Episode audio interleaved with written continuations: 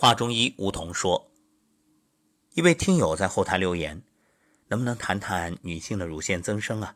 现在女性乳腺的问题特别普遍。这个话题我们讲过，在养生有道里面。不过既然提出来了，今天啊，咱们就再说一说。其实乳腺的问题基本和情绪有关。世界心理卫生组织做过一个统计。”大约百分之七十以上有心理障碍的人，会以攻击身体器官的方式消化自己的情绪困扰。当然，这个攻击它不一定是主动的，也可能是被动的。那么，身体器官遭受这些攻击之后，谁最倒霉？据统计啊，最受伤害或者说最容易被情绪当做一个。出口或者攻击目标的是消化系统、内分泌系统和皮肤，这是排行榜上的前三名。你看这其中，消化系统首当其冲，那就意味着你的脾胃受伤害。你看思伤脾，那么脾胃受伤，意味着免疫力就低下，长期的没有胃口。或者，就算你逼着自己吃下去，可是吸收不了，它没有用啊。各位是否有过这样的体会？就是紧张、焦虑的时候，你的肚子会痛，确切的说胃痛，或者呢会拉肚子。可以说，紧张、焦虑是现代都市人最常遇到的情况，太普遍了，因为压力大。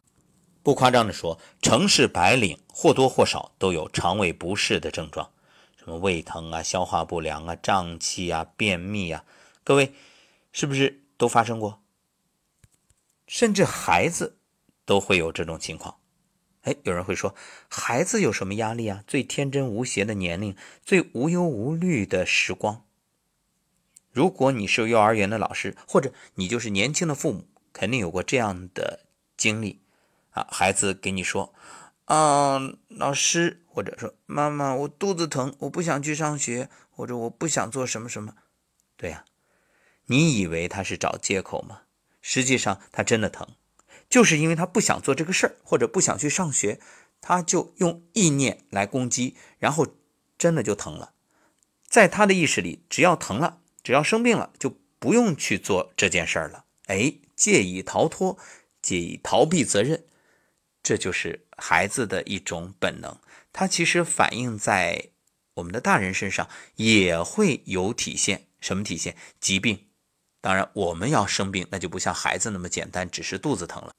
紧随着这消化系统的是什么？内分泌系统，尤其是性腺和肾上腺。比如，有的人失恋了，那满脸的青春痘啊，这就是心理的压力或者痛苦压抑。还有的。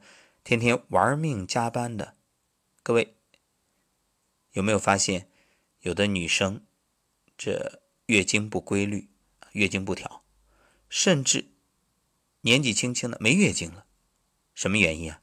你压力太大了。所以有种说法叫“屋漏偏逢连阴雨”，就是这个意思。因为当你压力大的时候，你就在消耗能量。你的身体就在透支，而且因为情感需求没有被满足，甚至受到伤害，这时候你的屈辱、痛苦就会在你性荷尔蒙的分泌上作为一个宣泄口。当然，这种特点呢也有积极的一面，比如我们经常会从新闻中得知，某某危机时刻，一位母亲。用弱小的身躯把大石块搬开，抢救了压在下面的孩子，或者某个老人突然爆发出惊人的力量，快速奔跑，为了救人，等等等等，这些平时根本不可能完成的事儿，却真实的发生了。其实原因也与肾上腺有关，就是那一刻肾上腺素增加。说到这儿，我们得了解一下肾上腺干嘛用的。当人类遇到突如其来的刺激，受了惊吓的情绪，就会立刻通知它，通知肾上腺大量分泌肾上腺素，以准备应付接下来的状况。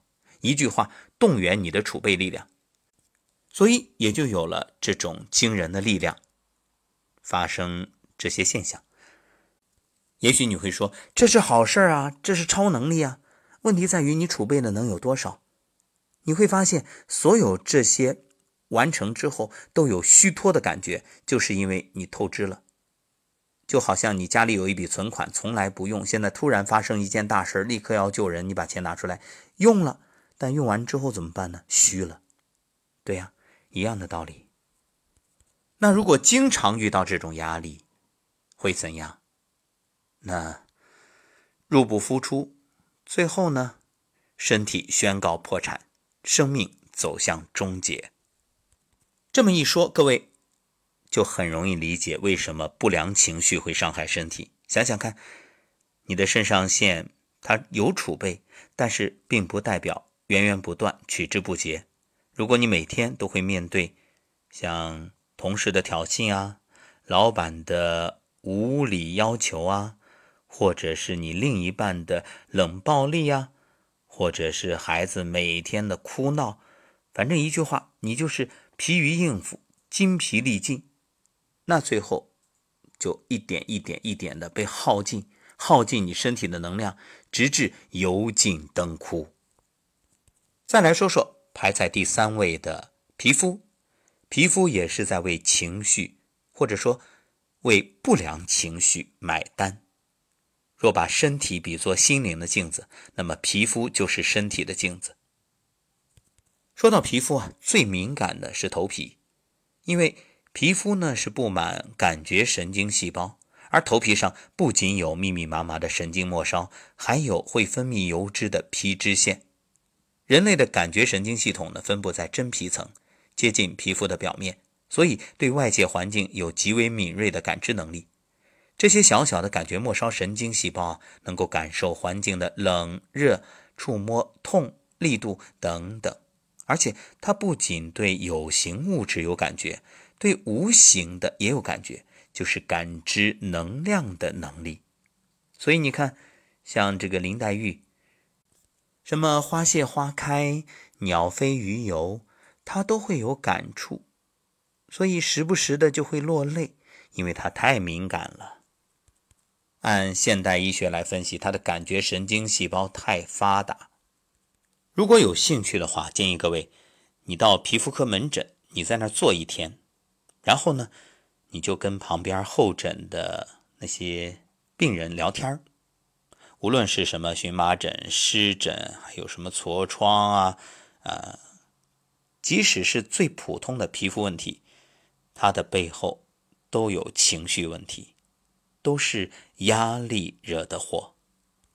或许你会说，我也紧张，我也有压力，可我皮肤还好啊，没什么问题。那你有没有出现掉头发，或者头皮发痒、头皮屑增多？据国际权威皮肤科杂志的报道，全世界一半以上的人现在或者说曾经都有过头皮屑的烦恼。我们看看电视上关于。去头屑的那些洗发水的广告，你就明白了。你再看看它的销量，也就懂了。太多人需要了，在中国这个数据啊，更是达到了百分之七十以上。在这里呢，除了环境污染、饮食安全以及生活习惯等问题之外，最重要的，也最容易被人们忽视的，恐怕就是情绪压力。可以说，身体呢就像一本敞开的地图，用不同的记号笔明确标示着不同功能的区块。有些区块呢负责欢乐的冲动，我们可以把它称为性感地带；有些区块呢纤细敏感，可以称为敏感部位；有些区块则承载情绪变化，就可以称为情绪地图。所以，如果你能敏锐地觉察身体，感知变化，倾听声音。也尊重他的需求，并且与他平等对话，也就能跟随身体的情绪地图，找到他内在的发生根源，就找到这当下外在症状的原因，让身体教我们去掌握健康的密码。